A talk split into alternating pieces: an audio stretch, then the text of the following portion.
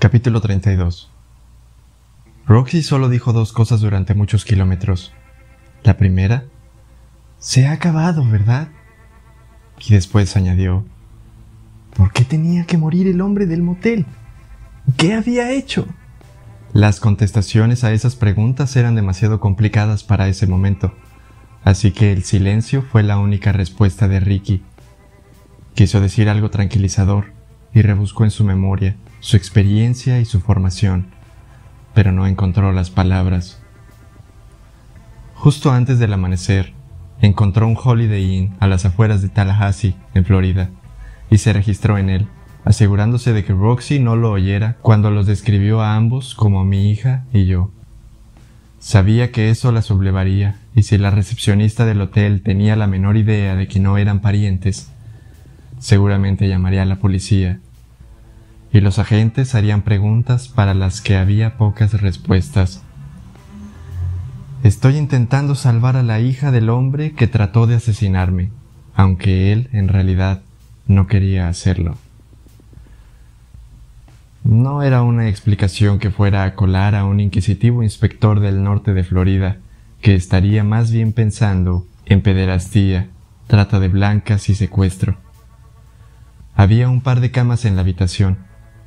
Roxy se dejó caer en la que se encontraba más cerca de la puerta y se quedó dormida casi al instante, después de acurrucarse en posición fetal, sollozando dos veces en la almohada que tenía abrazada contra el pecho y hundir en ella la cabeza.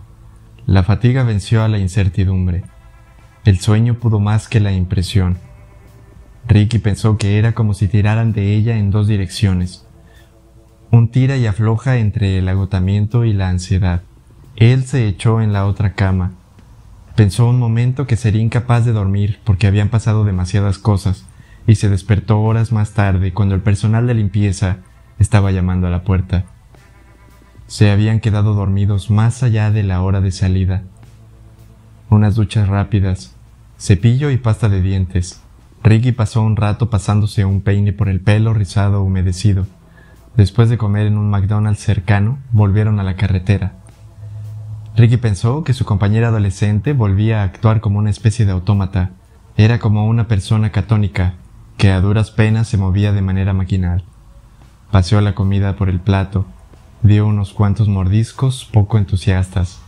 Se quedó callada, caminó despacio cuando salieron y no dijo ni una palabra cuando regresaron al coche, ni tampoco cuando volvieron a salir a la autopista Florida Turnpike, para seguir rumbo al sur.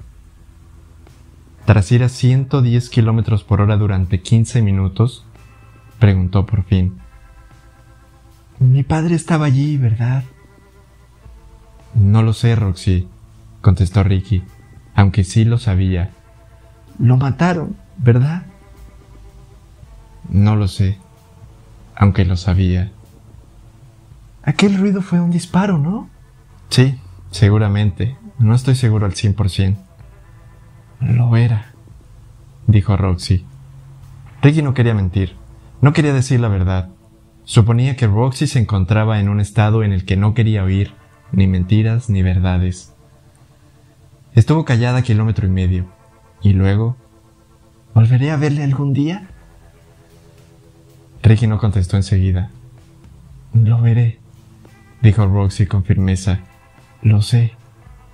Ricky sabía que estaba atrapada entre lo que estaba segura de que no quería saber y una fantasía que en realidad no era posible.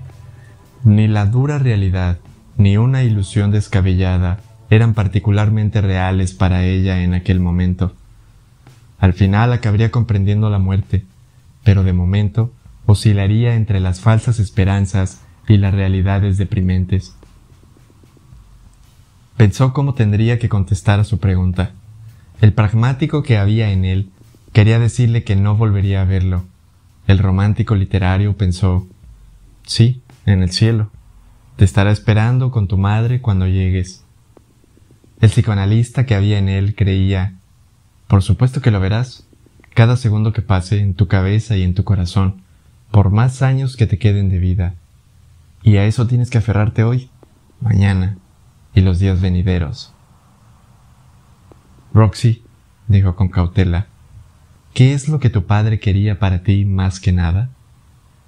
Un futuro, respondió el adolescente pasado un momento, como si hubiera reflexionado sobre la pregunta.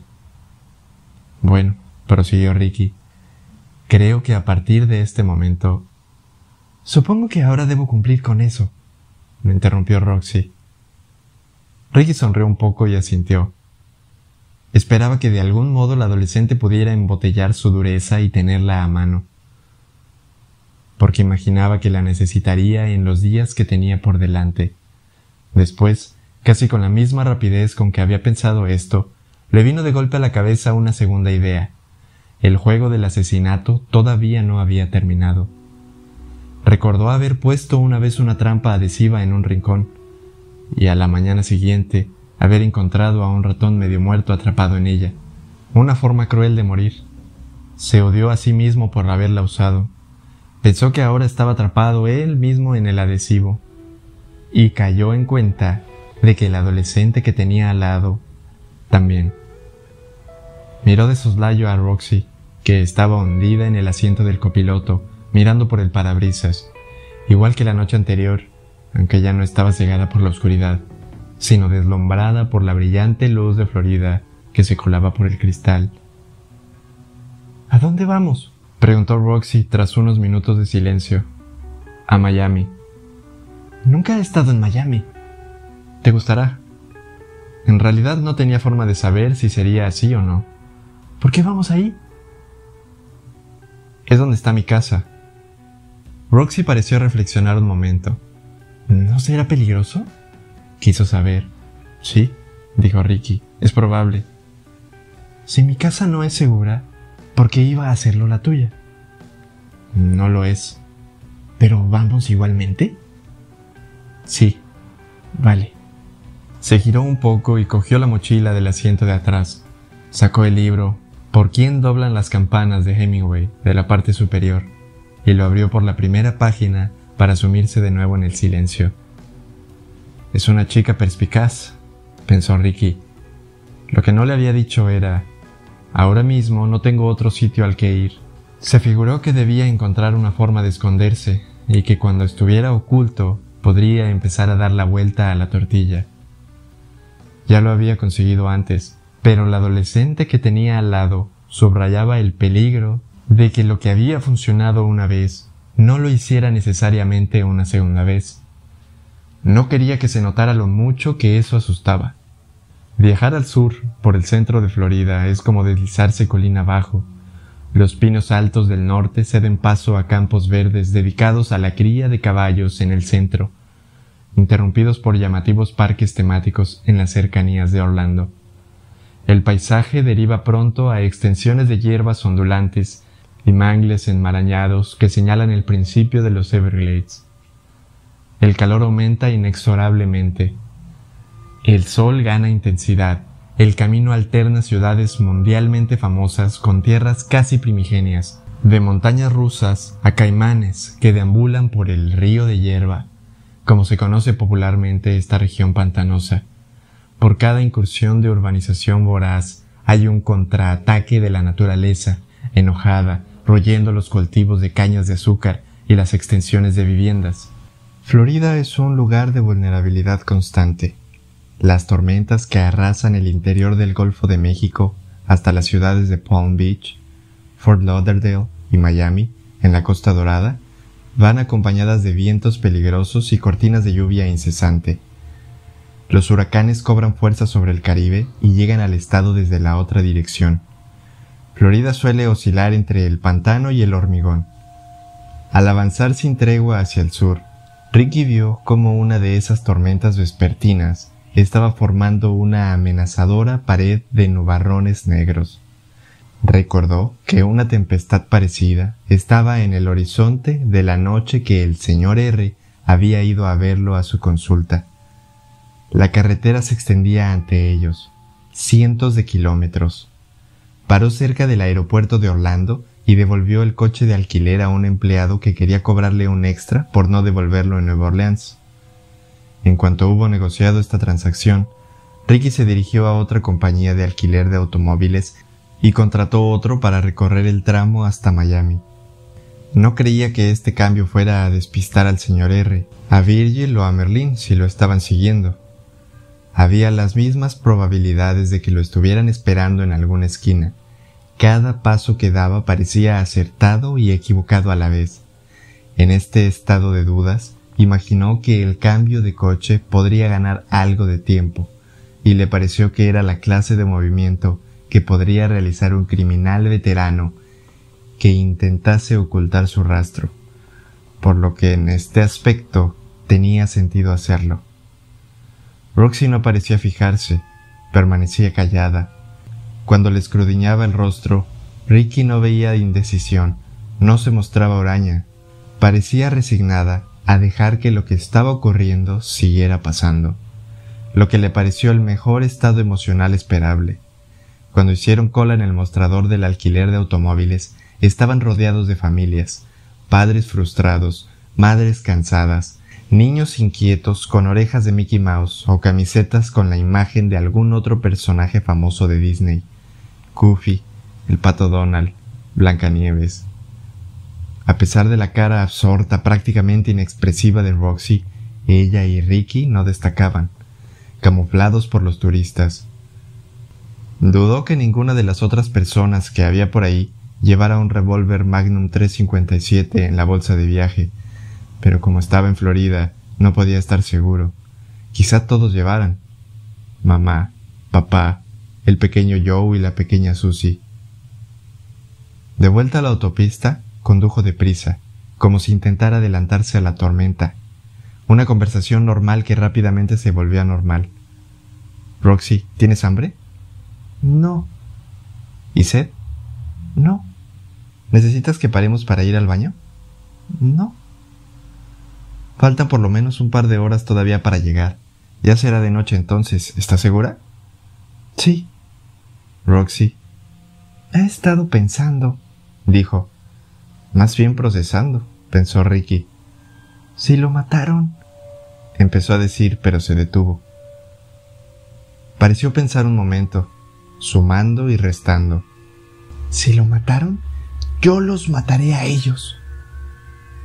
Mira, Roxy, dijo Ricky tras titubear un momento. Ya sabes que su enfermedad no le quedaba mucho tiempo. Él mismo te lo dijo, lo sabes.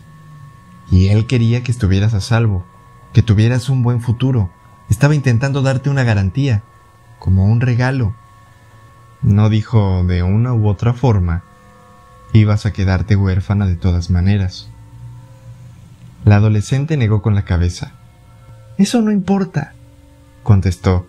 Si nos robaron un solo día, una hora, un minuto, no es justo. Así que los mataré. Me da igual lo que tarde. El señor R, Virgil y Merlín habrían estado de acuerdo con ese sentimiento, pensó. Pero lo que dijo fue, la venganza no soluciona nada. Previsible, tonto, se dijo a sí mismo la clase de tópico que dicen los adultos e ignoran los adolescentes. Y qué sé yo, a lo mejor lo hace. No hay duda de que el señor R, Virgil y Merlín piensan que sí. ¿Cómo lo sabes? soltó Roxy con la voz repentinamente llena de escepticismo. Su pregunta reflejó con exactitud lo que él estaba pensando. No esperó que le contestara, como si nada de lo que él pudiese decir tuviera ningún valor. Volvió la cabeza hacia la ventanilla y observó las hectáreas de campo abierto que iban dejando atrás. Seguía sosteniendo el libro que su padre le había dicho que leyera. Ricky sabía que cada palabra de esa novela sería valiosísima para ella. Pasados por lo menos cinco minutos, Roxy se giró otra vez hacia él. Tendría que haberme dado cuenta de que todo lo que prometieron era mentira, dijo. ¿Cómo ibas a saberlo? Esta gente es hábil y experta. La canción, dijo. No te sigo, contestó Ricky. Oírla hablar lo animó. Comprendió que Roxy todavía había sucumbido al egoísmo del ¿qué será de mí? de un adolescente. Era extraordinario cuando canté la canción, en el video que la mujer me hizo grabar. Sigo sin entenderlo, dijo Ricky. Me dio las dos fotografías y me dijo qué hacer después de ir a ese viejo cementerio abandonado. Estaba detrás de mí con la cámara mientras yo cantaba Bye bye Miss American Pie. Drove my Chevy to the levee, but the levee was dry. Roxy había entonado la melodía con voz exhausta y débil, y había gorgojeado las palabras, pero el ritmo era inconfundible. A mi padre le encantaba esta canción, dijo, y también a mi madre. A veces, cuando era pequeña, la cantaban juntos solo para entretenerme, y a veces yo me unía a ellos, de modo que la entonábamos los tres. Por eso me sabía la letra. Continúo sin pillarte, insistió Ricky. Me pidió que cambiara una palabra de la canción. ¿Que la cambiaras? Sí, la canción dice que este será el día en que yo muera. This'll be the day that I die. Sí, ya lo sé. Pero no estaba bien. ¿Cómo?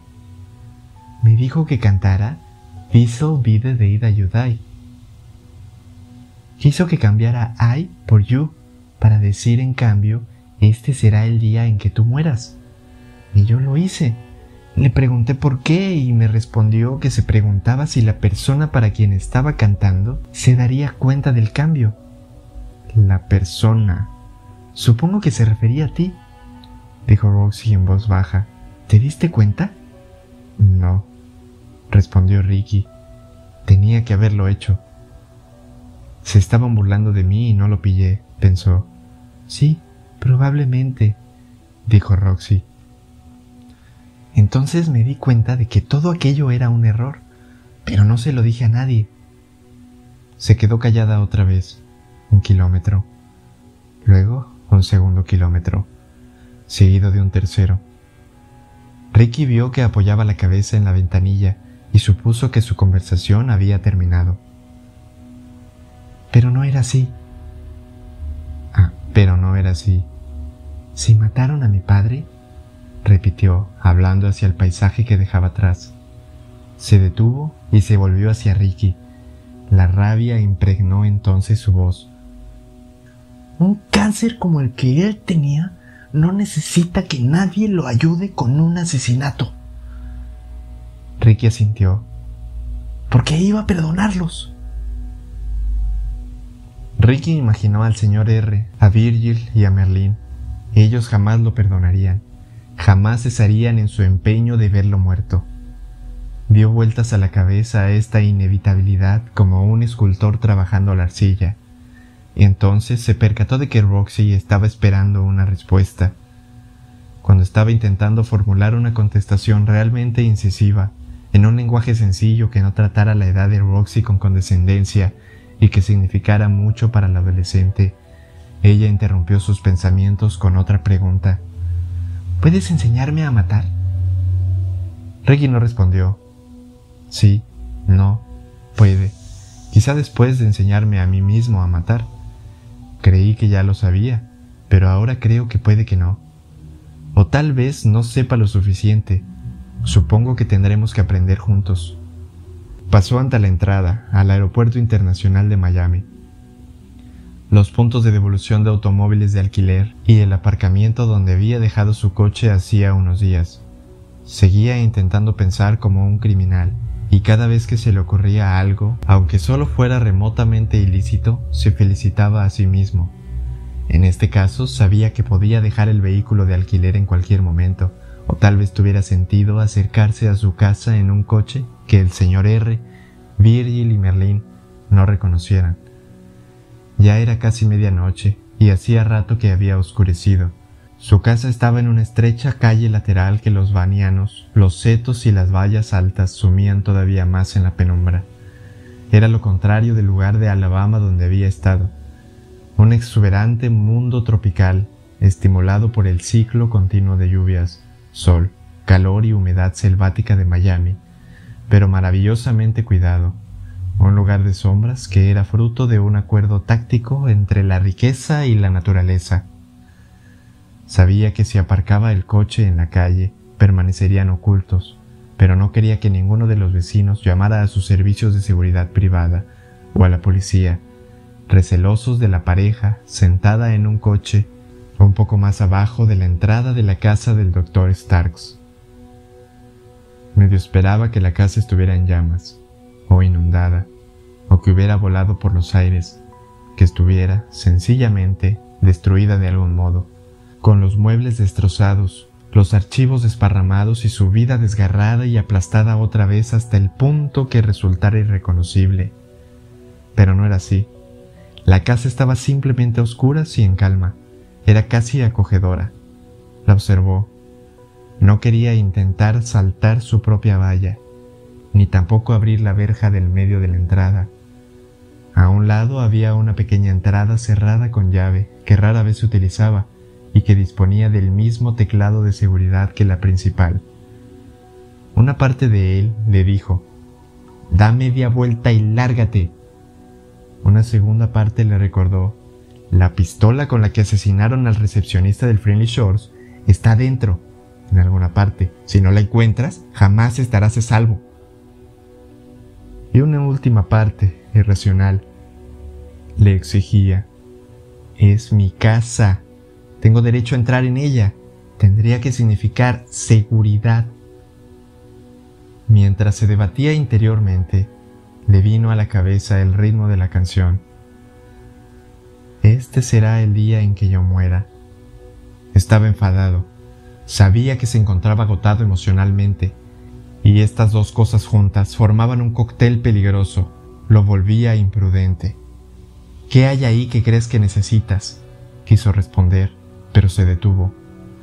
No había nada perteneciente a su vida que fuera realmente necesario ninguna fotografía de su difunta esposa, ningún diploma, ningún libro, ningún recuerdo. Era más bien la sensación de quién era. Lo único realmente necesario era el arma, o cualquier otra prueba incriminatoria que pudiera esconderse dentro de la casa. Tienes el revólver, tienes algo de ropa, ¿qué más necesitas? Lo que quería y lo que necesitaba era más que nada entrar en su propia casa pensar en los pacientes que tenía programados para el día siguiente y volver a algo que se pareciera vagamente a una rutina normal. Se parecía a poder ver un retrato de sí mismo que quería tocar, pero que permanecía justo fuera de su alcance. Dr. Frederick Starks, psicoanalista, lanzó una mirada a Roxy, que estaba observando la calle en penumbra. Es un sitio muy lujoso, comentó no tiene nada que ver con mi casa. Y pasado un momento, añadió en tono práctico, pero creo que no deberíamos quedarnos aquí. Ella tenía razón, pero Ricky no podía soportarlo. Volveré en un minuto, dijo, no te muevas. Cogió el 357 y salió sigilosamente del coche. No miró atrás para asegurarse de que Roxy seguía sus instrucciones. Se pegó al seto más cercano y avanzó haciendo el menor ruido posible. Pisó una hoja de palmera seca y quiso maldecir, pero logró evitar que se le escapara ningún sonido por la boca, aparte de su respiración acelerada. Un paso adelante, luego otro, los dientes apretados, el sudor escociéndole los ojos. Avanzó sin titubeos hacia la verja.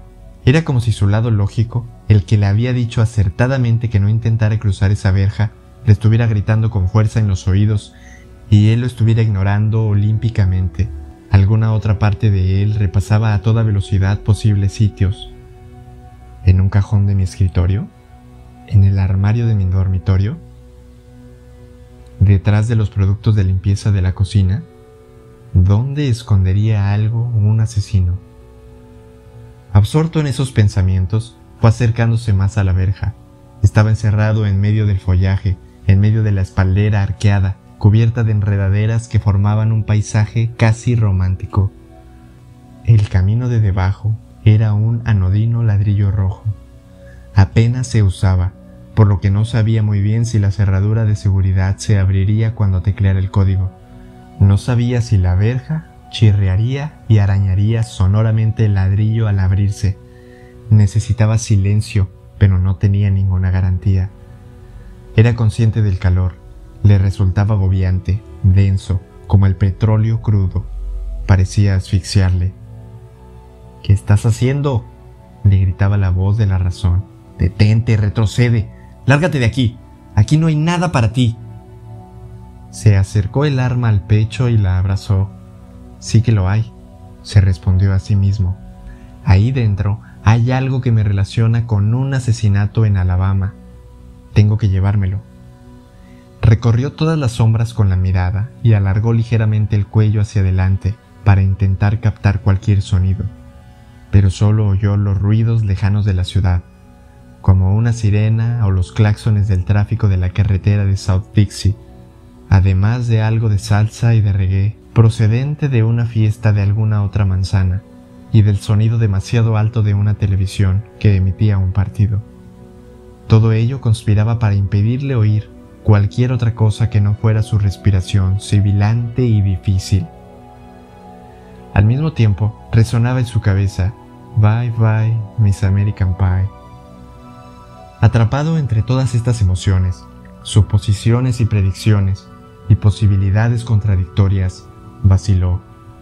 Entonces vio que su mano izquierda se acercaba al teclado de la verja. Su dedo índice pareció titubear sobre el primer dígito. Una voz le dijo desde detrás, No haga eso, doctor. Tuvo unos repentinos remalazos de miedo, explosiones de sorpresa, oleadas de pánico. Se volvió apuntando con el revólver al sonido de la voz, sin saber si iba a gritar o a disparar a ciegas. Vio una ligera forma que salía de la oscuridad desde detrás de él, a unos metros de distancia, ropa negra en una calle negra, con capucha y prácticamente invisible, el uniforme de un asesino. Se oyó gruñir a sí mismo, un gruñido de desesperación.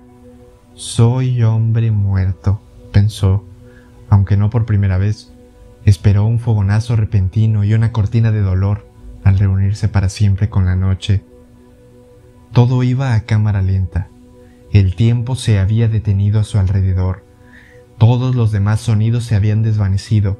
No sabía por qué no estaba muerto aún, así que rodeó con más fuerza el gatillo con el dedo el 99% de su miedo, que había crecido como una tormenta con rayos y truenos en su interior, le gritó, ¡Dispara, dispara ya! El 1% que parecía conservar la razón en su interior le susurró, Espera, no lo hagas. Fuera de la penumbra, vio un rostro conocido. Por un instante se sintió enormemente confundido. Sintió el dedo en el gatillo y los pulmones quejándose al contener el aliento. Había creído que se enfrentaba a la muerte y al señor R juntos, pero no era así, y eso lo sumió en un momentáneo torbellino de dudas. ¿Charlie? Hola, doctor, dijo el joven paciente bipolar. Vio el arma apuntándole al pecho. No me mate, añadió. Lamento haberlo asustado, pero por favor, no entre señaló la verja. Vi que antes entraba alguien, explicó. Por lo menos, creo que era alguien. A veces me cuesta saber quién está y quién no. La realidad puede ser escorridiza, supongo, pero esta vez estoy bastante seguro. También llevaba una pistola. Creo que si entra, podría morir. Pero supongo que eso es cosa suya.